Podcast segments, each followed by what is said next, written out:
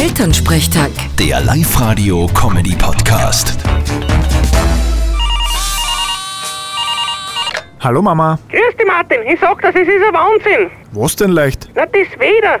Wir liegen ja wegen Hecher. Was glaubst du, wie es da letzte Nacht blasen hat? Wir haben fast nichts geschlafen. Au weh, das denke ich mir.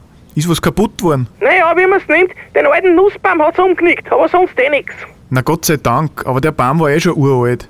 Habt's wenigstens jetzt ein Holz zum Harzen. Ja, der Papa schneidet eh grad zusammen mit dem Motorsack.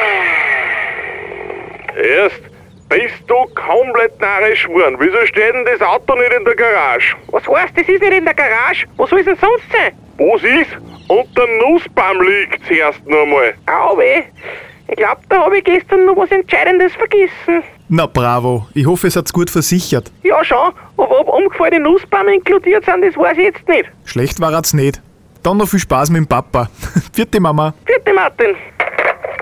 Elternsprechtag. Der Live-Radio-Comedy-Podcast.